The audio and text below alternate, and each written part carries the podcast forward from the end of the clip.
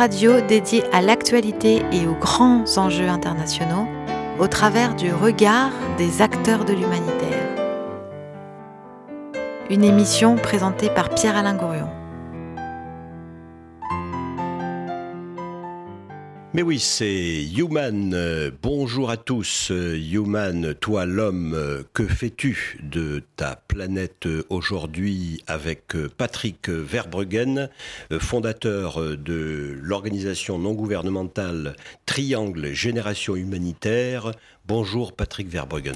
Bonjour.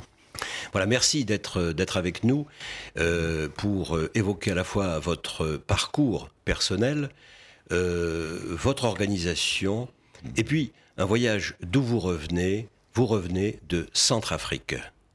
Exactement. La Centrafrique, c'est en Afrique et c'est au centre? C'est la République centrafricaine. Oui. Donc c'est son nom. Oui. C'est vrai quand on dit on va en Centrafrique, on, en général on demande où. Oui. C'est un pays qui est peu connu. C'est un pays qui est en crise depuis, euh, depuis très très longtemps. C'est une des crises majeures comme la Syrie, on parle beaucoup de la Syrie, on parle peu de la Centrafrique. Et c'est un pays qui est dans le chaos, euh, pour des raisons différentes. Pour, euh, voilà, au nord, au sud, c'est pas la même histoire. Et on va revenir tout au long de notre émission sur la Centrafrique, sur euh, votre organisation, bien sûr, et sur votre parcours. On le fait avec euh, Evesi Otuorimuo. Est-ce que j'ai bien prononcé Evesi Oui, oui. Ça va Oui, ça va. Et donc Evesi est co-animatrice avec moi sur cette émission et elle euh, fait des études de gestion du territoire et de développement rural. C'est bien ça? Oui, c'est bien. Voilà. Et puis elle vient du Nigeria. Le Nigeria et la Centrafrique, c'est pas très loin. Ouais, pas très loin. ok, donc on va être avec, avec vous pendant trois quarts d'heure, 50 minutes et un peu de musique.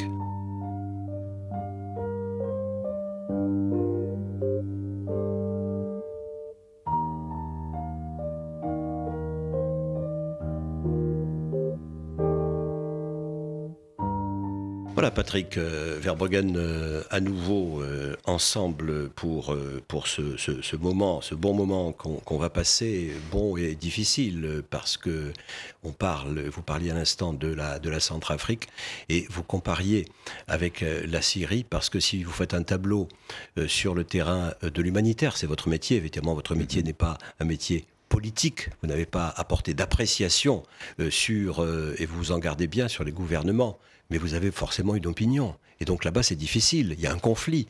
Il y a un conflit euh, entre des, puissances politiques. Vous allez nous dire lesquelles et qu'est-ce que ça donne sur le terrain. Oui, c'est des conflits en fait. Il n'y a jamais qu'une cause. Hein. Il, y a, bon, l'origine des conflits en, général, hein, que ce soit euh, le Darfour à côté, euh, la Centrafrique, c'est le, le manque de développement. Donc ça, c'est la première cause. C'est-à-dire que les populations se sentent abandonnées, par tel ou tel gouvernement, autorité locale, que ce soit en Centrafrique ou ailleurs. Et donc ça, c'est les premières causes. Après, se greffe dessus, peuvent se greffer des, problèmes ethniques, euh, des problèmes religieux. Euh, voilà, mais tout ça, c'est exacerbé par la pauvreté, en fait. C'est la pauvreté qui provoque cela. C'est-à-dire que le manque d'école aussi, le manque d'éducation. Euh, voilà, si tout le monde allait à l'école, je pense que le monde s'en porterait beaucoup mieux, entre autres. Sur la Centrafrique, le, contexte est, très compliqué en fait. Hein. Euh, la Centrafrique était euh, déjà déstabilisée bien avant. Il y a une région au travail. Comment ça s'appelait, pardon de cette question, mhm. euh, sous l'empire des colonialistes? Vous savez, les, puissances occidentales qui sont parties en Afrique pour, pour, pour, pour, pour faire des tas de choses. je crois que ça s'appelait la Centrafrique. ça s'est toujours appelé la Centrafrique. Et historiquement, c'est colonisé par... les Français par la France. Par la France, oui. Donc c'est francophone. C'est francophone. C'est un des, c'est un des, avec le Congo, c'est un des seuls pays francophones, enfin qui, qui, qui existe encore. En sachant que le Nord où on travaille, qui s'appelle la Vakaga, est elle sous influence du Soudan. Donc la plupart des gens parlent euh, arabe. Oui. Voilà. C'est une région complètement euh, enclavée, donc euh, qui est très très loin et qui est très éloigné de la capitale Bangui. Pas de sortie sur la mer, donc Pas de sortie, c'est complètement continental. Oui. Donc voilà, il y a... Et, au sud, on est plus dans des... une population qui, elle, parle français, qui est donc la, Waka, où on travaille, donc dans deux régions, le nord-est et le, sud-est, la Waka et la Vakaga. La Vakaga, euh, proche du Soudan. Donc euh, d'ailleurs, tout, le, tout ce qui est approvisionnement en produits vient du Soudan, du Darfour en l'occurrence. Et le sud, euh, voilà, c'est deux, on a l'impression d'être dans deux pays différents et les problématiques sont pas du tout les mêmes. Les, donc voilà, donc il y a eu, euh, euh, c'est une histoire riche entre guillemets. en 2013, il y a eu la, la CDK qui a pris le pouvoir, donc qui a fait tomber le président qui s'appelait Bozizé. Alors la CDK, qu'est-ce que c'est La CDK, ça a été une, plusieurs parties qui sont descendues du nord. encore une fois, parce que euh, cette région, la Vakaga, est complètement isolée. Il y a peu d'accès, donc on y va en avion. Euh, au moment de la saison des pluies, il est impossible de prendre les pistes. Euh, c'est un pays qui a quelle taille par rapport, pour prenons une référence, prenons la France comme référence territoriale. la France, je crois. oui. Un peu taille de la France à peu près. oui. Enfin, j'ai plus en, mémoire, mais. oui. Non, mais voilà, vous voyez les distances. C'est très peu peuplé, c'est un très beau pays d'ailleurs. Hein. en avion pour aller de Bangui au nord, vous mettez combien de temps? Bon, mais une heure. Voilà une heure, donc euh, voilà, donc c'est à peu près. Donc, euh, Paris, bon, des petits avions. Hein. Paris-Marseille, quoi, oui. oui. Hein, puis voilà, oui. Donc, euh, oui, bien sûr. Et donc voilà, et, et, et c'est un pays qui, qui est soumis à, au, aussi au mouvement des, des autres pays, c'est-à-dire le Soudan ou le Tchad. C'est-à-dire qu'en 2003, il y a eu la guerre du Darfour. Euh, ça a été une des causes euh, voilà, de déstabilisation aussi de la Centrafrique les populations du Nord, donc euh, plutôt euh, proches du Soudan, musulmanes, avec des familles qui, sont d'un côté et de l'autre de la frontière. Il y a eu euh, voilà, beaucoup d'armes, il y avait les miliciens Janjaweed, donc voilà, et quand la Seleka s'est constituée, une partie de cette force venait du Soudan. venait aussi de gens qui, avaient combattu en Libye. Voilà, tout est lié. Hein, donc, et donc ils sont descendus sur Bangui, ils ont pris le pouvoir. à partir de là, euh, les populations. Euh, Donc là, on est en, euh, en, en, 2013. En 2013. Enfin, en 2003, c'est la guerre du Darfour. Oui. le début de la déstabilisation de, de la Centrafrique, notamment la vague Kaga. Et en 2013, les forces Séléka se sont constituées et ont pris le pouvoir à Bangui. Est-ce qu'on peut considérer que c'est proche de l'État islamique ou quelque chose de ce genre du tout, Alors pas du tout. si on devait les caractériser politiquement, si vous, si vous pouvez vous permettre de le faire, comment dirait-on? Bah, Disons qu'il y, a les mouvements du Nord, donc qui sont qui sont partis politiques, mais aussi avec une connotation ethnique. Donc euh, chacun, euh, voilà, c'est quand même, c'est un monde tribal. Oui. C'est pas péjoratif dans ma bouche parce que les tribus euh, est nécessaire. C'est un groupement d'intérêt commun en général hein, par rapport à la nature. Donc voilà, donc ils sont ils sont croyants mais pas fondamentalistes pour le rond. Enfin, il n'y a pas de, donc on est, d'extrémité. Par contre, on est musulman, mais on n'est pas fondamentaliste. Pas d'islamisme mais, on est une minorité et, euh, et la, déstabilisation, la déstabilisation de cette région a provoqué une... Euh, Attendez, on est minoritaire par rapport à quoi? Pardonnez-moi de par vous rapport, euh, Par rapport, au, on va dire d'un point de vue religieux, aux chrétiens. Oui, aux chrétiens, qui, sont, majoritaires. Qui sont majoritaires. D'accord, voilà. Donc il n'y a aucun problème parce que avant, euh, mais il a suffi de cette étincelle, voilà, que la Séléka, majoritairement constituée de, de, de, on va dire, de, de, gens de confession musulmane, et donc ça a pris une ampleur, une ampleur assez délirante dans le sens où euh, ben, les chrétiens ont accusé les musulmans alors qu'ils s'entendaient très bien, ils sont en interdépendance. Hein, les, les, musulmans traditionnellement détiennent le transport, le commerce, et les chrétiens sont plus sur la production agricole et tout marchait très bien. Et tout marchait très bien, ils étaient en interdépendance, voilà. Et la politique euh, la prise de pouvoir de certains font qu'aujourd'hui, ben, il y a des haines qui sont, euh, mises en place, le sang a été versé. Financé par qui euh, les, gens qui sont arrivés du Nord? Ça, je, j'en sais rien. Enfin, j'en sais Selon les suppositions journalistiques, par exemple. Ouais, mais je le, non. non, je, il y a, il y a beaucoup, si vous voulez, dans, dans, dans, cette région du monde, hein, la guerre de Darfour, la Libye, euh, fait, le problème, c'est qu'il y a eu beaucoup d'armes euh, en, circulation. Mhm. Une grenade, là-bas, ça coûte 500 francs CFA. Mhm. Ça fait moins d'un euro. Ça vient de Libye, quoi. Ça vient de partout. Ouais. Ça de partout. Euh, euh les armes euh, circulent. Enfin, il y, a eu des, y a eu dans l'histoire contemporaine, notamment la chute de la Libye. Il y a eu beaucoup d'armes. Il y a eu la guerre du Darfour où Khartoum a équipé les, populations du Darfour pro-gouvernementales en, armes. Voilà, il n'y a pas. donc c'est ça le problème. Après, euh, on la facilité pour obtenir des armes à très. À combien vous m'avez dit Un euro pour quoi? Pour une grenade? Pour une grenade, oui. Une grenade défensive? Oui. Vous en avez amené là? Ou offensive Bah non. Non. C'est interdit. Hein. Oui, puis bon, les armes. Euh, puis c'est pas votre boulot. Oui, puis ça me plaît pas. Donc, euh, on est suffisamment pris des fois sous des feux. Euh, ouais. ouais. Donc, Pour autant, vous regardez la réalité. Bah oui, bien sûr, parce que c'est notre métier et que et que quand il y a des, affrontements, toutes nos activités sont arrêtées, euh, donc on est obligé d'aller au contact, on travaille avec les forces des Nations Unies, euh, on travaille avec les chefs de guerre, on travaille avec tout le monde, pour pouvoir accès aux populations qui ont des besoins primaires, et notamment sur euh, la région de la Waka, à Vambari, où j'étais il y a peu de temps. C'est 30 000 personnes qui dépendent de nous en termes d'eau. Comment on fait quand on est un, humanitaire responsable d'une organisation humanitaire pour parler avec un chef de guerre?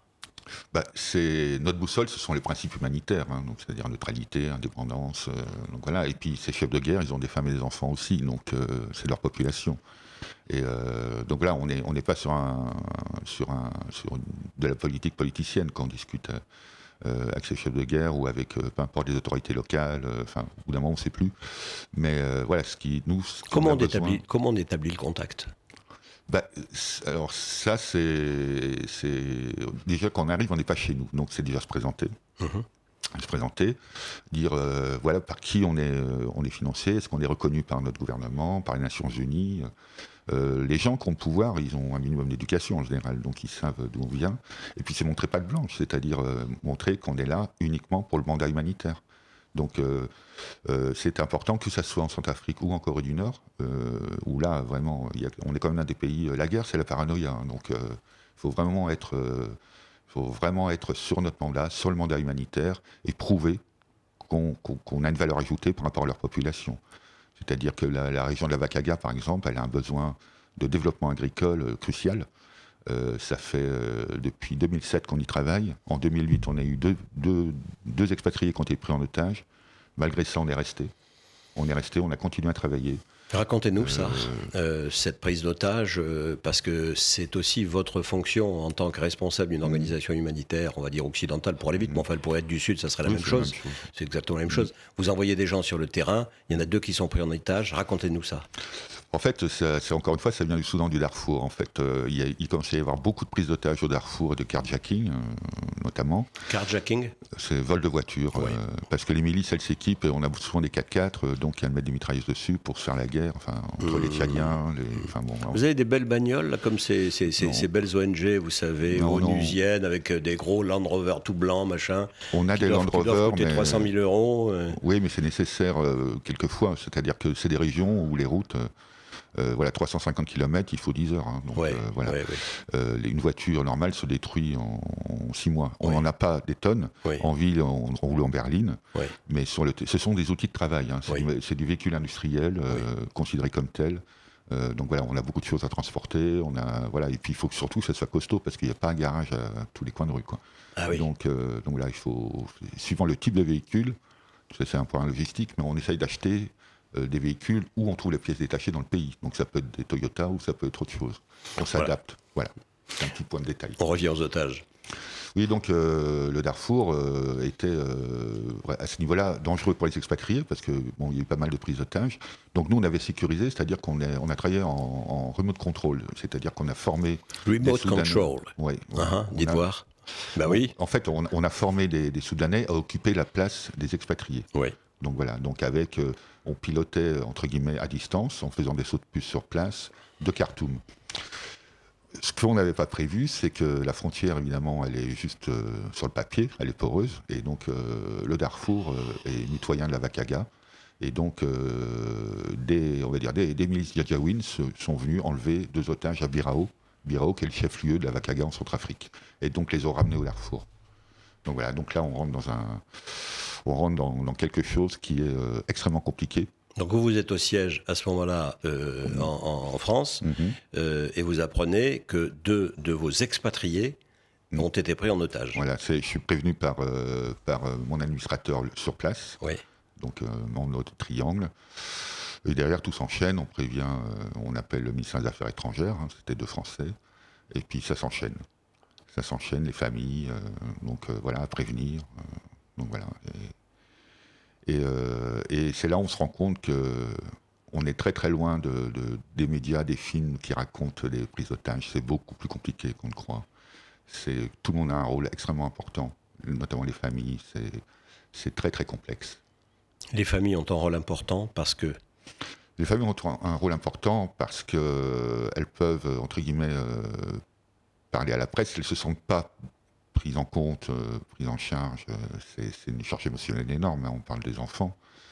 donc voilà, et, ça peut, une famille, peut, si elle commence à communiquer d'une manière qui n'est pas bonne, aujourd'hui dans un monde où tout est connecté, et qu'on a beau être au milieu du désert, les ravisseurs, ils ont accès aussi aux réseaux sociaux, à ce qui se passe. Donc, voilà, donc on est en temps réel. Oui. Donc là, il n'y a, pas de détails. Euh, Alors comment on fait pour encadrer les familles? Qui s'en charge? Est-ce que c'est l'organisation humanitaire? Est-ce que c'est l'État français? Vous avez prévenu évidemment l'État français? Ça dépend. Ça dépend. Dans ce cas-là, euh, nous on a travaillé directement avec le centre de crise et de soutien.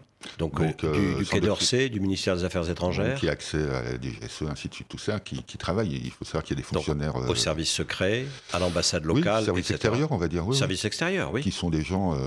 qui Il y, a carrément une équipe qui s'occupe que de ça. Hein, c'est-à-dire qui donc des, grands professionnels, des, des fonctionnaires. Certains sont d'anciens humanitaires d'ailleurs. Hein, il n'y a pas de.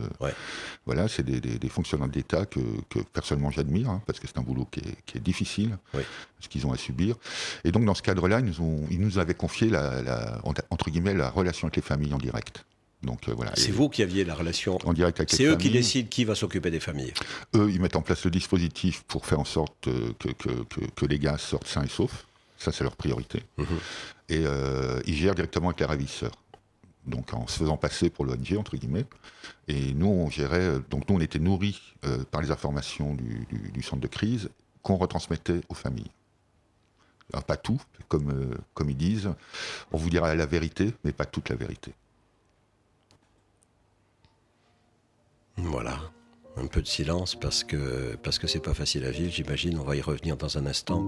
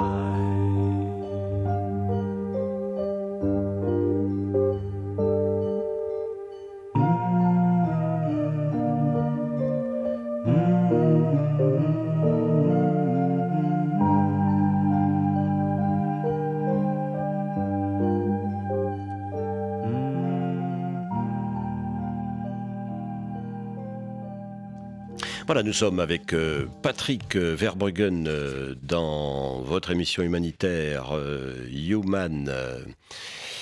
Patrick Verbruggen, qui est, qui est le, directeur, l'un des directeurs et, le, et l'un des fondateurs de, cette organisation, Triangle Génération Humanitaire.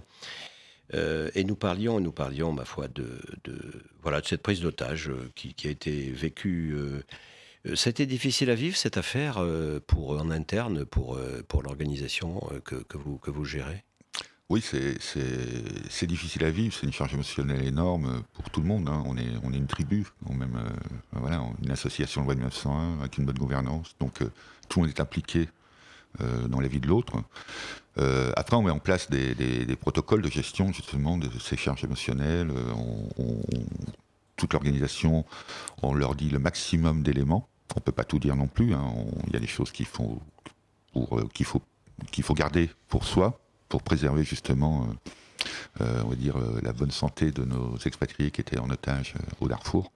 Donc voilà, donc, mais après on rentre dans, ce qui, nous tient en fait, c'est notre mandat en fait. Donc, ils n'ont pas été enlevés pour parce qu'ils n'avaient pas se trimballer là-bas. Ils ont été voilà donc. D'ailleurs, ça, fait découvrir beaucoup de choses aux familles. Parce que l'humanitaire, on a tendance à le voir un petit peu. oui, c'est youpi, on parle au bout du monde, on va aider les gens. Non, c'est ultra professionnel. C'est un métier dangereux. Et des familles euh, ont découvert que leurs enfants géraient, euh, ben, géraient énormément de choses en termes d'argent ou de population. Et, ça a été, il y, a du positif dans tout. Ça a été aussi, euh, on apprend à se connaître aussi. Vous êtes un sacré optimiste, non? Ah ben, il faut. Ben, oui, mais c'est notre métier qui veut ça, parce qu'on arrive dans des catastrophes, des guerres, et qu'est-ce qui reste? Il reste les vivants. Et, et l'humanité reconstruit tout le temps. Donc on est dans le positif, on a l'impression d'être. Euh, ici, on reçoit des images qui sont, euh, voilà, qui sont glauques, qui sont la guerre, qui sont. On parle jamais de le tremblement de terre au Népal. Euh, tout a été par terre. Il y a, eu un moment de mort. Mais aujourd'hui, des années après, ça a reconstruit. Nous, on, en est à 2000 maisons reconstruites. C'est les gens. Ils étaient paysans, ils sont bien être maçons. Il y a une dynamique qui se crée. Enfin, après, la... et souvent, c'est. Est-ce que vous voulez dire par là que que, que la la retranscription médiatique de ce qui se passe, par exemple en Centrafrique, ou l'exemple que vous venez de prendre à l'instant, comment dire, est trompeur. On ne parle que, euh, on cherche les images euh, qui font, euh, qui font, qui donnent de l'émotion. On cherche que le sang, et, et, du coup, on ne voit jamais les aspects positifs, par exemple, de la reconstruction, parce que c'est pas vendeur? Parce que c'est pas vendeur. S'il y a des émissions qui le font, la preuve, la, la radio le fait pas mal. Donc peut-être parce qu'il faut du temps il faut du temps. C'est vrai que montrer un camp de réfugiés avec 6000 morts par jour, euh, comme à, Goma en 94, oui, ça parle. Mais on parle pas après, le camp est vidé, ça se reconstruit, le, Rwanda aujourd'hui va bien. Euh, euh, voilà, on parle pas de tout ça, c'est-à-dire qu'on passe à autre chose. Pourquoi est-ce que notre société fait, comment dirais-je, de l'actualité uniquement ces actualités négatives? C'est une question que je vous pose à vous et que je pose aussi à Evesi, là, qui va peut-être participer à la conversation en même temps que nous parlons. Pourquoi? Pourquoi on fait ça? Pourquoi on parle que des choses euh, qui fâchent? Parce que ça fait vendre? Euh, Je ne sais pas. Franchement, je ne sais pas, parce que nous, c'est pas notre. Enfin, nous, on a un regard sur l'actualité, bon, beaucoup plus ciblé. Hein. Nous, on est en notre géopolitique, avec proximité, elle n'est pas internationale. Et puis, la, géopolitique internationale euh, n'a rien à voir avec le sort des populations. Enfin, on est sur des. tout le monde, tout le monde a un avis sur la guerre en Syrie, ainsi de suite, tout ça. Oui, enfin, vous pouvez pas vous extraire des, des données géopolitiques. Vous êtes dedans. Ouais, enfin bon. Disons, il y a pas mal de choses qui sont écrites. On sait ce qui va se passer à peu près en Syrie, on sait ce qui va se passer à peu près en Centrafrique si le Soudan se déstabilise. En ce moment, il y a des émeutes qui étaient des émeutes de la faim à Khartoum. Euh, Aujourd'hui, c'est, on parle d'insurrection, de révolution. Donc, euh, si ce pays se déstabilise, ça va déstabiliser toute la région. Donc, on s'est écrit d'avance, personne n'en parle. Là, c'est clair, nous, on est attentifs. On, a, on, est attentifs. Les, nos équipes sur place, euh, les responsables politiques de la Vakaga ou autres, on leur pose la question. Eux aussi, ils ont peur. Donc euh, voilà, personne n'en parle. Mais si le Soudan tombe, euh, en sachant que c'est quand même le président Béchir est condamné par la Cour pénale internationale. Oui. Et qu'en ce moment, il est soutenu euh, et par la France et par les États-Unis parce que tout le monde a peur que ce pays s'écroule. La France pour des raisons qui sont des raisons d'immigration, parce que la majorité des gens qui se réfugient en ce moment sont soudanais, sont pas syriens, sont soudanais, et à juste titre parce qu'ils sont ils sont vraiment dans une désespérance. C'est un pays qui peut très bien fonctionner, quoi. Mais le voilà, euh, justement au contraire, il faudrait accompagner toutes ces forces vives, euh, euh, ces jeunes qui ont envie de construire leur pays, qui sont très fiers, et, et les gens rentreront chez eux. Quoi. C'est, le Soudan, les gens, les Soudanais n'ont pas envie de rester en France. J'avais fait trop froid, donc. Et si le Soudan tombe, ça voudrait dire que qui prendrait le pouvoir là-bas? Ah ça, ça, euh, ça on ne sait pas. Ça, c'est comme partout. on ne sait pas qui va arriver au pouvoir, mais disons que ça peut déstabiliser l'Égypte. L'Égypte a très peur. Euh, donc et la Centrafrique va être dedans aussi. Donc euh, après, le problème quand il y a des, des révolutions, des guerres, c'est pas tellement la guerre ou la révolution en elle-même, c'est ce que ça draine. Une économie de guerre, Et donc là, c'est ça qui nous intéresse. Qu'est-ce que ça veut dire une économie de guerre bah, Ça veut dire euh, économie de guerre, ça veut dire bah, des, des rançons, euh, des braquages, euh, voilà. C'est ça l'économie de guerre qu'on a connue pendant la guerre des Balkans, qu'on a connue, voilà, et qui continue. Enfin, vous regardez le Kosovo, euh, c'est pas blanc-blanc non plus. Donc cette économie de guerre qui perdure, où, où c'est la loi du plus fort. Ouais. C'est la loi du plus fort, et c'est ceux qui ont les armes qui, qui- qui ont tout. Il y a peu de responsables politiques qui sont pas attirés par le pouvoir et par l'argent. Quelle est la réaction euh, d'une étudiante nigériane euh, à, ces propos de, Patrick Verbruggen Là, je pose la question à Evezi euh, Otorimuo. Euh, comment tu vois ça, toi? Comment, comment tu vois ça? Bah, c'est intéressant et c'est un peu triste aussi que les gens, ils ont, on a très peur. Je pense que c'est c'est un peu ça. Et par rapport à ton, ton question avant, concernant pourquoi euh, il y a beaucoup de nouvelles, euh, des actualités négatives, je pense que c'est pour assurer les gens, en fait. C'est un peu contradictoire, Pour les assurer ou les rassurer? Le rassurer. Les rassurer? Ouais, parce que je pense que parfois on sait quand on est mieux où on est et on voit qu'est-ce qui se passe dans les autres pays entre guillemets qui se passe pas bien ou tout, on, on rassure que oh, ça va où on est.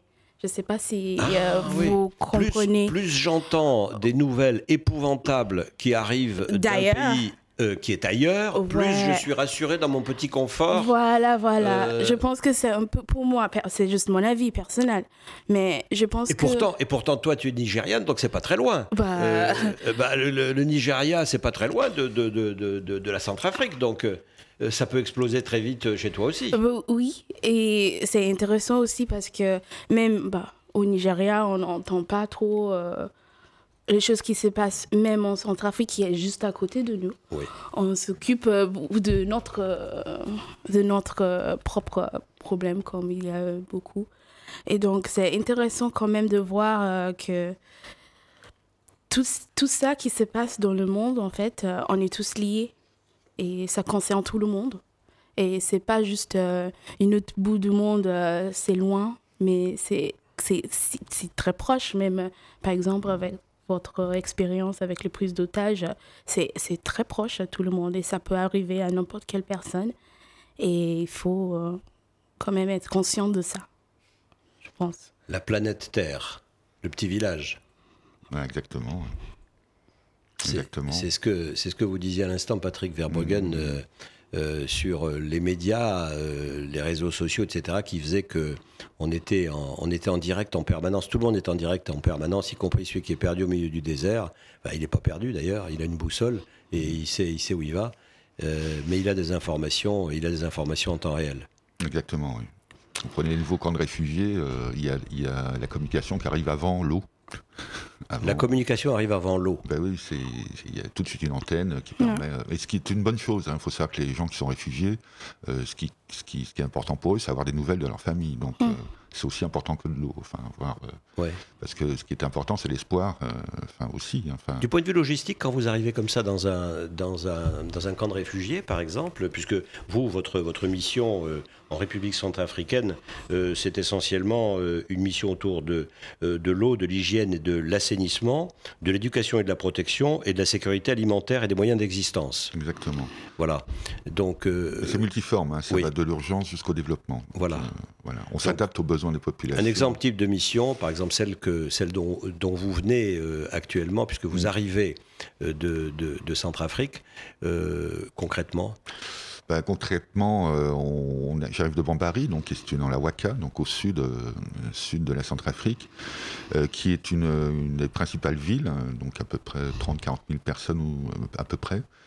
Depuis les, événements, les affrontements entre guillemets politiques, voire chrétiens, musulmans, les gens se sont déplacés en dehors des quartiers, parce qu'il y a des quartiers musulmans, des quartiers chrétiens, donc ils se retrouvent un petit peu en dehors de la ville. C'est à peu près 30 000 personnes qu'il faut alimenter en eau tous les jours. Euh, on a répondu à cette euh, demande parce qu'on était sur place, mais là pour travailler sur la sécurité alimentaire, pour travailler sur les axes, pour aider les, les- les villages à avoir accès à l'eau, à permettre qu'ils aient une de meilleures pratiques agricoles. ce qu'on appelle la sécurité alimentaire, c'est quoi? C'est l'autosuffisance alimentaire en gros. C'est-à-dire qu'une population doit être en capacité de se nourrir par elle-même. Ça parle à Evesi, ça, c'est son job. Oui, c'est un peu lié. Mais pour le moment, je, je travaille sur euh, la souveraineté alimentaire. Hmm. Mais oui. La souveraineté alimentaire, c'est-à-dire je maîtrise euh, moi, euh, tel pays, le contrôle de ma production alimentaire et je ne dépends pas des, trusts internationaux, par exemple Voilà, exactement. Et pas juste ça, mais aussi qu'on on maîtrise notre propre aliment local. C'est exactement ça. Nous, on le, fait, on le fait en termes de proximité. Enfin, on est lié. Euh, il y a un travail qui doit être fait au niveau des, gouvernements. Donc voilà, parce que c'est quand même une grosse machine, hein, la, souveraineté alimentaire. Mais au niveau local, euh, voilà, c'est la même chose en fait. Sauf qu'on va s'intéresser à trois villages, quatre villages. Euh, pourquoi vous mangez du riz alors que le riz pousse pas chez vous? Enfin, il y a aussi ça. Enfin, il y a beaucoup de pays qui se retrouvent dans cette. Le riz a été importé, mais, mais sur le continent africain, tout le monde ne fait pas du riz. Parce que pour faire du riz, il faut de l'eau. Il faut de l'eau. Il faut de l'eau. C'est enfin, c'est en plus c'est un travail difficile. Donc voilà. Donc il y a des aliments qui ont été importés. Bon, aujourd'hui le monde euh, évolue et le continent africain évolue très vite. Euh, je pense qu'un jour il sera tout à fait au point et on sera en termes de, consommation. Il faut savoir qu'on est, on apprend beaucoup quand on est sur place, euh, quand on travaille. On, on se débarrasse de nos habitudes de consommateurs en tant qu'individu.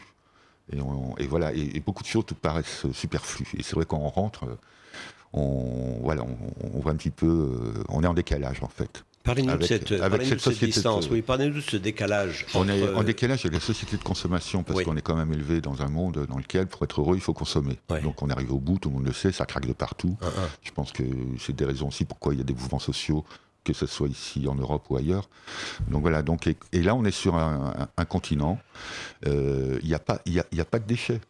Il n'y a pas de déchets. Il y a d'autres pays comme ça, comme la Corée du Nord, ainsi de suite, qui sont en dehors du système, euh, soit capitaliste, ou soit ils n'ont pas les moyens de consommer. Mais du coup, ça donne, euh, ça donne un espoir pour la planète parce que on sait qu'on peut fonctionner de cette manière-là avec rien.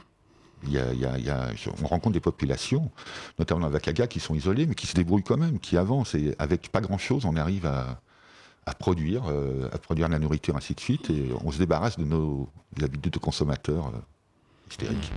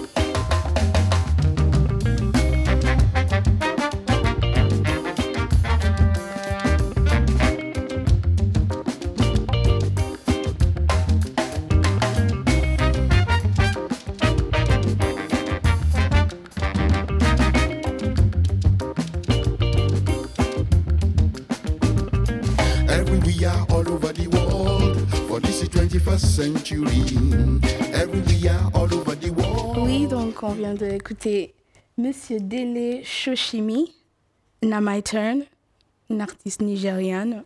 Trop bien. Donc, ouais, nous sommes euh, en human avec Patrick Verbogan. Oui, donc on a, on a fini avant avec euh, Afrique comme euh, la- l'avenir du monde. Donc, comment vous pensez de ça? Bah, disons que l'Afrique est confrontée à beaucoup de problématiques euh, politiques et autres, mais surtout aussi à des changements climatiques. Et, ce qui est fabuleux, quand on laisse les populations, quand elles sont seules, loin des gouvernements, elles développent des systèmes de survie, de production différentes. Euh, Donc cette confiance qu'on peut avoir dans les, les ceux qui produisent, les éleveurs, les agriculteurs euh, qui qui qui qui, ont pas d'intrants, il n'y a pas de fumier, enfin il n'y a pas d'engrais chimiques, il n'y a pas il a pas de, nourriture euh, antibiotique pour les animaux, donc euh, on est face à une nature, une production raisonnée. Donc bien évidemment, on est là pour les aider, mais on n'est pas là pour amener justement des intrants, des engrais, ainsi de suite. On est là pour travailler avec eux, pour trouver des, meilleures solutions de production, tout en- en préservant leur territoire, leur, euh, leur, leur champ, ainsi de suite. Euh, donc voilà, donc on, a, on, on apprend, on arrive avec des ingénieurs agronomes ou des techniciens, mais ils apprennent autant que, que voilà, c'est donnant-donnant. On apprend autant que voilà. Après, on peut retranscrire ça dans d'autres pays. Euh, il n'y a pas que le continent africain. Je prendrais pour exemple le, le Timor, qui était le deuxième plus jeune pays du monde, le Timor-Leste. Euh, ils sont partis, euh, voilà, il y a eu 30 ans d'occupation, 170 000 morts, ça a été une horreur intégrale. Et puis petit à petit, eh ben, il y a une administration provisoire des Nations Unies, et puis les, la diaspora est revenue, et ils ont fait un choix euh, d'un tourisme, euh, parce que le tourisme est aussi un facteur de développement, mais un tourisme vert, une production, euh, on va dire, bio, mais qui était déjà naturelle, et aujourd'hui c'est un pays qui fonctionne très bien. Très bien, euh, donc voilà, ils sont, et donc on est partis, nous, euh, les ONG, parce qu'on n'avait on n'avait plus rien à y faire. Donc euh, là, et là, c'est ça la réussite, c'est quand on quitte un, territoire parce qu'on n'a plus de valeur ajoutée. D'accord. Mais vous, il y a quand même, j'imagine, vous travaillez avec des ONG locales là-bas. Bien sûr, oui. Et qui autorité. continuent mhm. quand vous partez. Avec tout, tout, en fait, euh, quand, quand on intervient dans un pays, on devient nous-mêmes acteur local. Donc il faut travailler avec tout le monde. D'accord. Donc euh, que ce soit les ONG locales, les chefs communautaires, euh, les chefs religieux, les autorités, les préfets. Voilà, on fait partie de, de- de- on devient acteur local. Donc, donc voilà, on est souvent une source d'emploi importante. Euh, quand il n'y a pas d'emploi, bah, on est les seuls employeurs. Donc voilà, donc ça demande aussi à être manager, à éviter de déstabiliser l'économie locale en donnant des trop gros salaires. C'est- C'est c'est un jeu qui est, euh, qui est extrêmement intéressant, mais qui, qui on s'improvise pas euh, ONG comme ça, on n'arrive pas, on n'embauche pas 50 personnes de cette manière-là. Il faut faire attention à qui, qui on embauche, il faut demander l'avis aux populations sur place, euh, voilà, pour éviter de créer des frictions. Ouais. Euh, donc il faut prendre du temps. Du temps, on est dans un monde qui va à toute vitesse et nous, on est, nous, la denrée la plus rare, c'est le temps. Il nous faut du temps, le temps long. C'est comme ça qu'on arrive à, à avoir des résultats. Donc euh, probants. Et les résultats probants, ce sont les populations qui nous le disent ou pas. C'est-à-dire que- D'accord. Non, mais c'est intéressant parce que c'est une grande, problématique aussi au Nigeria. Parce que moi, par exemple, j'ai travaillé avec une ONG, mais c'était une ONG de Pays-Bas. C'était laquelle? et c'était Mind. Il s'appelle Mind, Uh-huh. Media. Ah, tu- ah, vous connaissez Oh, trop bien. Mais Media Narrative Development. Donc, et pour aller, quand on était allé dans les petites communes, et ils, ils savaient déjà le protocole. Il y avait plusieurs d'autres ONG qui sont venus et partis faire le petit tour pour, je ne sais pas, six mois, un an. Et après, ils sont partis et toutes les choses sont terminées après. Ouais, oui. Et ils sont même le, le- les villageois, ils sont, ils sont habitués à faire ça. Donc, euh, c'était dommage un peu.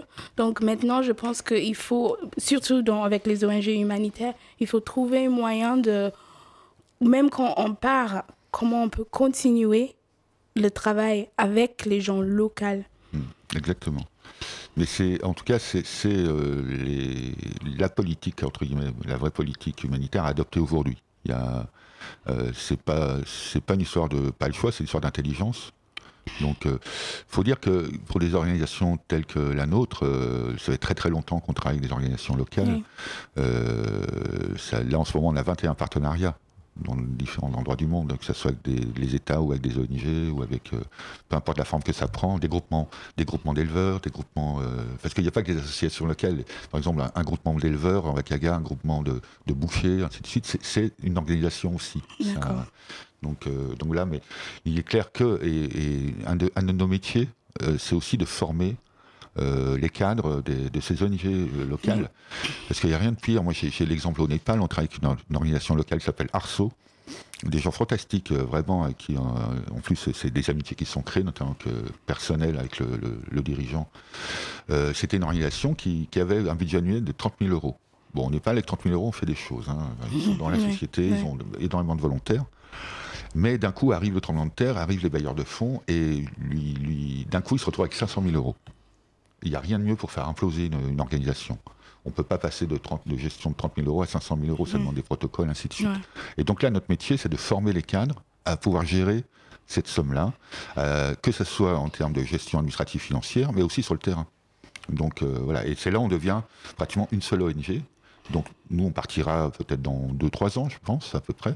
Mais ce qu'on aura fait de mieux, c'est pas les 2000 maisons qu'on a reconstruites avec eux, c'est pas la relance de l'agriculture, ça sera la structuration de cette organisation locale népalaise et qui est aujourd'hui euh, une des organisations majeures. Et c'est ça aussi, le, si on veut avoir une valeur ajoutée demain pour des, organisations non gouvernementales comme la nôtre, parce qu'on a commencé il y a longtemps, donc on, est plus, on a plus d'expérience, c'est tout, c'est de transmettre ça. Donc voilà, et, ça rejoint euh, la même planète, quoi, en fait. Voilà, Nous, on fait pas de différence entre euh, du sud, du nord. On est, on est dans la mondialisation depuis longtemps, les, mm. les ONG. On travaille avec tout le monde. Nos expatriés viennent du monde entier. Euh, en ce moment, on a, en Centrafrique, on a un expatrié qui vient du Cameroun, un autre de Côte d'Ivoire, un autre de Guinée, une, une d'Ukraine. Donc voilà, et quelques Français. D'accord. Voilà, bah merci euh, de cette, euh, de cette, de ce petit, de ce petit moment comme ça magnifique euh, où les, contacts euh, s'établissent au-delà des frontières, c'est sûr. le monde contemporain, c'est ça. Et, votre, et votre fonction de, de, voilà, de passeur, en quelque sorte. Euh, fonction qui, découle d'une certaine manière juste de la réalité. C'était pas écrit à l'avance cette affaire-là.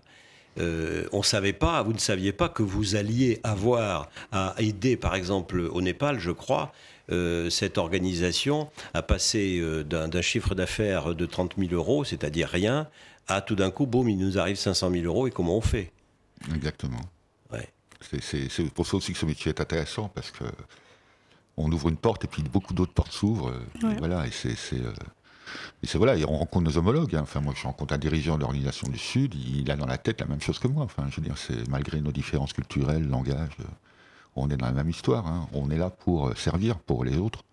On a l'impression que vous passez euh, constamment euh, d'un terrain à un autre, que ça vous demande certainement une grande agilité d'esprit, une grande agilité euh, émotionnelle aussi, parce que bien sûr, vous allez passer de cette espèce de confort de consommation qui existe dans les pays occidentaux à tout d'un coup ben, un certain dénuement, y compris, vous l'avez dit tout à l'heure, sur le terrain de sa propre manière de vivre. donc ça fait des, des différentiels énormes, différentiels aussi dans ce que vous gérez vous pouvez avoir à gérer des, petites sommes, euh, ou bah, des sommes, je ne sais pas. Je crois que le chiffre d'affaires de votre organisation est de l'ordre de 2 millions d'euros, si mes souvenirs sont bons. 15 millions. 15 millions, pardonnez-moi. Euh, non, non, non, bah alors oui, il y a une différence. Alors mes souvenirs, mes, mes, informations étaient mauvaises. Mes excuses. Donc 15 millions d'euros, euh, je compare avec d'autres très grandes organisations qui sont à 10 fois plus ou à 100 fois plus. ça peut arriver jusqu'au milliard. Et puis, tout d'un coup, il faut gérer des petits budgets. Il faut être sur du micro-budget. C'est-à-dire que vous avez des différences d'échelle considérables. Hmm. Je me trompe? Non, non, c'est ça, oui. Et ça pose problème d'ailleurs sur les. Le, fait qu'on. C'est une stratégie, on maîtrise notre développement, ce qui nous permet d'être. C'est un monde ultra concurrentiel, hein, l'argent public, voilà, c'est de l'argent public, et, donc il y a moins de fonds, donc il faut rationaliser. Euh, nous, on a fait le choix de rester entre guillemets à taille humaine. Ça veut dire, en fait, c'est très pratique. Ça veut dire que le contact terrain-siège, il est toujours en permanence, sympathiques, donc avec nos équipes terrain, ce qui nous permet d'agir dans des régions où des grosses ONG ne peuvent pas agir. parce que la sécurité est gérée par les sièges maintenant, alors qu'elle doit être gérée par le terrain, et les protocoles des grosses organisations, les au moindre coup de feu, ils s'en vont, parce que parce que c'est voilà, inscrit dans leur protocole. Nous, on a fait ce choix stratégique d'être, de, de, maîtriser notre développement. Ça veut dire qu'on se développe pas, on se développe naturellement, ça nous permet de travailler dans des endroits compliqués, de prendre le temps, enfin voilà, euh, et on communique très très peu, parce que quand vous travaillez euh, en Corée du Nord, où les gens sont attentifs à ce qu'une organisation comme la nôtre va transmettre à l'extérieur, voilà, on n'est que sur le mandat humanitaire, on fait pas du droit de l'homiste, on est là pour les populations. Faites, faites pas de plaidoyer On fait pas de si, du plaidoyer humanitaire. Oui. Mais c'est le vrai plaidoyer en fait. Après, euh, les, droits de l'homiste, c'est un métier à part, qui n'est pas le même. On peut pas faire les deux. On ne peut pas faire les deux. On peut pas faire les deux. C'est soit la priorité, c'est d'avoir accès aux populations bénéficiaires qui ont des besoins identifiés, ainsi de suite, éducation, eau, euh, agriculture. Voilà. Après, euh, le système politique, euh, bah, c'est pas notre problème. Enfin, ce qui compte, c'est l'humain. C'est l'humain et c'est quand même la meilleure politique à adopter. Quoi.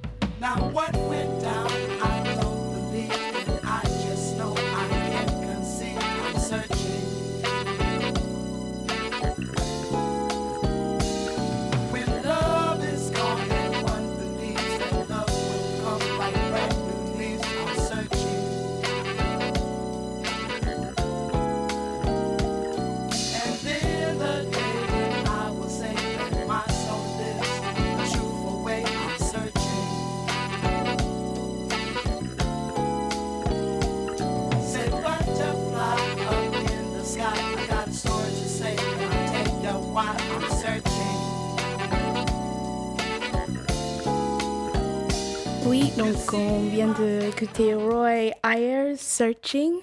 Et nous sommes en humain avec Patrick Verbruggen. Donc, merci Patrick. Donc, euh, oui, c'est joli passeport que vous avez ramené avec vous, euh, avec tous les pays que Triangle euh, s'installe et ils ont eu des projets.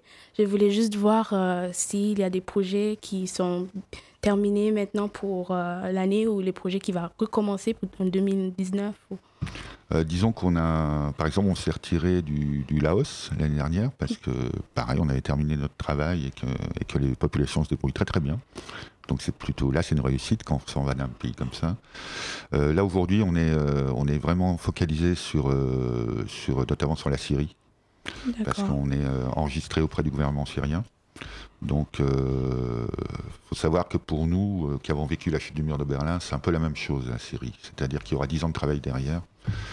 Euh, Dites-nous le rapport euh, mur de Berlin, Syrie, je comprends pas. C'est-à-dire que quand le mur de Berlin est tombé, ça a été euh, ce qu'on a découvert, notamment en Roumanie, les camps d'hôpital, les mouroirs pour enfants, ainsi de suite. Il y avait beaucoup de travail à faire humanitaire. Oui. Et puis à, aider, à aider ouais, ces populations à, avoir accès à l'éducation, ainsi de suite. Donc on a, on a les lenders, les lenders nouveaux intégrés en quelque sorte dans, dans l'Allemagne fédérale à partir du moment où le mm. mur de Berlin qui mm. séparait les, les univers occidentaux et soviétiques mm. s'est effondré. 1989. Exactement. Voilà. Et donc, euh, et ça a été nucléaire, c'est-à-dire que tous les pays autour, l'URSS a implosé. Euh, Oui, donc oui. voilà, donc il faut savoir que nous on travaillait déjà à cette époque. euh, C'était terrible à Moscou, les vieillards mouraient dans la rue parce qu'il n'y avait plus d'aide d'État. Oui. Ils mouraient de faim. Oui. Donc euh, il y a eu une, une action humanitaire d'urgence à faire sur, en destination de ces pays-là, sur des populations européennes. Donc l'empathie n'est pas la même encore, c'est encore euh, compliqué. Puis est arrivé derrière la guerre des Balkans. Donc avec tout ce que ça veut dire, euh, on parle souvent des guerres qui sont sur d'autres continents, Oui. mais la guerre européenne était vraiment dégueulasse, Et oui. Et comme oui. toutes les guerres. Eh oui. euh, il n'y a pas de leçon à donner à qui que ce soit. Oui. Euh, Et donc vous faisiez un parallèle entre, entre le, le- le mur de Berlin qui s'effondre et puis la situation en Syrie. Exactement, parce qu'en fait, ça a déstabilisé. Bon, déjà, c'était déstabilisé depuis la première guerre du Golfe, hein, notamment sur les pays kurdes. hein. donc euh, là, il y a des jeux qui sont joués euh, entre la Turquie et la Syrie par rapport à ces minorités kurdes qui sont d'influence syrienne. Il faut savoir euh, que c'est plus de 20 millions de personnes, les Kurdes. Le problème palestinien, à côté, c'est 6 millions. hein. Ça court de l'Iran jusqu'à la Turquie, un tiers du territoire turc. Et si un Turc m'entend, il va pas être content. Mais les Kurdes, euh, voilà. Donc, euh, ce que je veux dire, c'est que c'est qu'on ne sait pas vers où on va, mais en tout cas, il y aura besoin d'organisations pour aider, et notamment sur un- une problématique qui est- sur laquelle on agit, c'est-à-dire l'éducation dans l'urgence, c'est-à-dire faire en sorte de garder un minimum. Il y a des gamins là-bas qui ont 10 ans qui n'ont jamais été à l'école. Et c'est, eux qui vont reconstruire le pays, la Syrie. Euh, la Syrie est, est autour. Ils sont pas du tout, ils ont été déscolarisés du fait de la Bah, situation de, guerre fait, locale. De fait de la guerre, quoi. Oui. Ils ont été déplacés. Oui. Être déplacés en Syrie, il y, a, il y a des millions de personnes qui sont déplacées, mais c'est comme être réfugiés. C'est-à-dire ils ont quitté leur endroit, ils sont allés 200 km plus loin. Il n'y a rien, en fait. euh, La, la- la problématique est dans la Syrie, quoi. Là, vous y êtes actuellement en Syrie? On y est, à Damas, oui. Oui. Et donc, euh, là, Damas, on travaille... Damasville, donc. hein, Damasville, oui, oui. bien sûr. Damas l'éternel. Oui. Et euh, là, on travaille sur euh, ce qu'on appelle l'approvisionnement en eau. Oui. L'anglicisme, c'est water trucking. donc, euh, donc voilà, donc parce que les, les- les populations retournent petit à petit chez elles, notamment sur la Ghouta orientale, ainsi de suite. Et euh, ben, il n'y a plus de système d'eau, il n'y a plus de- de- d'hôpitaux, il n'y a plus d'écoles. euh, voilà, il faut tout reconstruire. Euh, évidemment, les Syriens le font. C'était une population qui est. Le niveau d'études était très très bon. C'est dans les campagnes, euh, une électricité partout, système d'irrigation partout. C'est un pays qui fonctionnait très bien, qui n'a absolument pas besoin de l'aide internationale, qui accueillait même les réfugiés irakiens chez, chez eux, pris en charge par le Croissant Rouge syrien. Donc c'est un pays qui fonctionnait très très bien à ce niveau-là. Comme, euh, comme l'Irak euh, avant la première guerre du Golfe. Hmm. C'était le phare, euh, tout le monde allait à l'université à Bagdad. Donc voilà, donc ils ont pris 45 ans de développement dans, dans la gueule, on peut le dire. Donc, voilà, donc là, on va être, on va être concentré là-dessus, sur un domaine qui est vraiment l'éducation. L'éducation, l'avenir. Donc, euh, donc voilà, ça va être, ça c'est le prochain. euh, et puis l'Irak aussi. L'Irak, euh, parce qu'on est au nord-Irak, donc Kurdistan et nord-Irak, et on, on a réouvert un bureau à Bagdad. Donc pour pouvoir voir.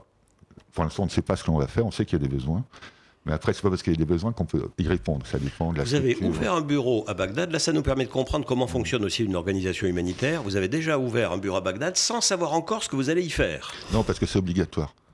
Pour être, parce qu'on on n'est pas chez nous, donc on est, c'est des gouvernements, on a des, des mémorandums à signer, c'est-à-dire, euh, voilà, on, on va agir dans ce pays, dans tel cadre. C'est comme notre entreprise étrangère qui vient en France. Vous voulez dire que, que, que vous devez. Bon, vous, vous décidez, vous, en interne, que vous allez en Irak parce que vous estimez que la situation mérite que vous y alliez. Ça, c'est une décision de votre conseil d'administration, en quelque sorte, j'imagine. C'est pas euh, Dupont ou Durand, Bruxelles, Paris ou je ne sais qui qui vous dit de le faire. C'est vous qui décidez en interne. Vous êtes une organisation non gouvernementale, les mots ont un sens.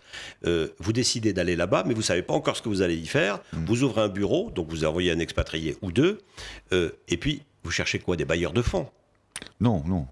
Alors, Non, non, avant de chercher, les bailleurs, avant de chercher Oui. les bailleurs de fonds, c'est, c'est bon. Déjà, on est obligé d'ouvrir un bureau à Bagdad parce qu'on on est enregistré Oui, par le gouvernement entre guillemets kurde, oui.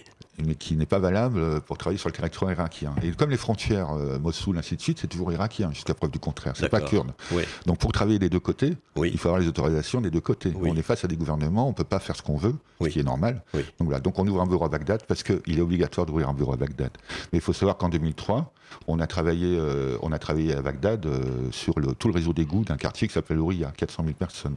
On l'a curé parce que on fait aussi ce genre de boulot parce qu'il y a des flaques d'eau euh, avec euh, c'est des agents pathogènes les gamins il y a des boutons ainsi de suite donc euh, et puis puis puis pour les gens sortir de chez eux et avoir euh, des égouts à ciel ouvert euh, donc voilà donc on fait aussi ce genre de travail donc euh, donc, on sait on, on sait qu'il y a des besoins l'histoire c'est identifier les besoins, savoir si on va pouvoir y répondre avec notre structure. Oui. Donc voilà, donc avant de chercher des bailleurs de fonds. Les de fonds, ça vient en dernier. C'est-à-dire vous déterminez la mission que vous allez vous donner à vous-même Mm. en fonction de la réalité que vous constatez sur le terrain en étant sur le terrain. Mm. Et à partir de là, une fois que vous avez déterminé cette mission, vous allez faire un dossier en quelque sorte Voilà, euh, que vous allez envoyer aux bailleurs de fonds que vous allez déterminer. Alors, euh, vous avez des bailleurs de fonds qui sont extérieurs, enfin qui sont tous évidemment par définition extérieurs. Il y, a- il y en a qui sont euh, internationaux au sens du droit international, Programme alimentaire mondial, Commission européenne, Fonds des Nations Unies pour l'enfance, UNICEF, etc. Et puis, vous avez bien sûr des partenaires opérationnels. C'est ce que soulignait Evesi tout à l'heure en vous disant vous travaillez avec des organisations locales aussi. Exactement. Et donc pour Bagdad, vous allez faire quoi? C'est c'est quoi l'idée, à votre Bah, avis? On sait que globalement, euh, on va rester sur notre stratégie. euh, quand je dis stratégie, c'est pas c'est pas par rapport à l'argent, mais par rapport à notre valeur ajoutée, qui est l'éducation, d'une manière générale, voire la culture, si possible. Euh, par exemple, hein, parce qu'on parle souvent des embargos, l'embargo, il est sur le, il est pas que sur le ventre, il est sur la tête aussi. Euh, L'embargo sur le ventre et sur la tête? Ben oui, parce que vous êtes. euh, nous, on a monté des media centers, c'est-à-dire des, des- des- des centres où il y a médiathèque, jeux, ainsi de suite, au, au Nord-Irak en, en 93. Euh, 93, il faut se rappeler qu'il y avait un embargo des Nations Unies sur l'Irak et il y avait un, un embargo de Bagdad sur le Kurdistan. Parce qu'on ne pouvait pas survoler les avions de, de Saddam Hussein, et les hélicoptères ne pouvaient pas survoler le 43e parallèle. Et donc, de fait, les Kurdes ont établi leur propre gouvernement. Voilà. Embargo sur la tête, embargo sur le ventre, Mm. ça veut dire em- embargo sur l'alimentaire ou embargo sur quoi Euh, le- L'accès, le, euh, mental? Le mental, oui. C'est quand vous avez des, des, des- des- il y a des théâtres partout par exemple. Oui. Bah, ce qui m'enfle en premier c'est la culture. Donc Oui. euh, euh, quand vous êtes dans un pays enfermé, les jeunes, c'est quoi leur perspective euh, Oui, il y a les réseaux Est-ce que sociaux. la culture aide l'humanitaire La culture aide, oui, bien Et en sûr. quoi Et vice versa, je pense. Oui. Bah, dire l'ouverture- l'humanitaire et de la culture aussi, L'ouverture, euh, notamment, c'est des outils que l'on emploie, euh, notamment en cas de traumatisme. Traumatisme de guerre, traumatisme euh, génocide, enfin comment on a. Donc euh, il n'y a rien de pire que de ne pas pouvoir s'exprimer, exprimer sa souffrance. La garder au fond de soi, c'est reproduire demain les mêmes choses qu'on en a subies. C'est pas systématique, ça ne veut pas dire un enfant maltraité sera un parent maltraitant. Mais disons qu'il y a un terrain, un terreau qui. Voilà. Donc il faut pouvoir faire en sorte que ce soit des adultes ou des enfants, c'est pas les mêmes méthodes, et la culture on l'utilise, des pièces de théâtre, du dessin, de la danse, de la musique, parce qu'ils peuvent transmettre d'une manière pas orale leur souffrance. Vous, voyez le paquet de dessins qu'on récolte en ce moment euh, au Kurdistan irakien, sur les syriens, sur les gamins, c'est les mêmes qu'on récoltait pendant la guerre des Balkans. C'est- les mêmes dessins. c'est le sang, les bombes, le bruit, le bruit qui s'exprime euh, sur le papier. Euh, ouais, c'est les mêmes. Et voilà, et voilà, nous sommes euh, dans l'Agora sonore euh, Human avec Patrick Verbruggen, qui est l'un des fondateurs de cette émission, disons-le au passage, parce qu'elle ouvre aussi beaucoup de beaucoup de perspectives, beaucoup d'espoir. Merci Patrick de nous avoir de nous avoir aidé à comprendre un tout petit bout de ce monde humanitaire euh, qui est votre euh, votre vie. À bientôt pour un autre euh, pour un autre Human.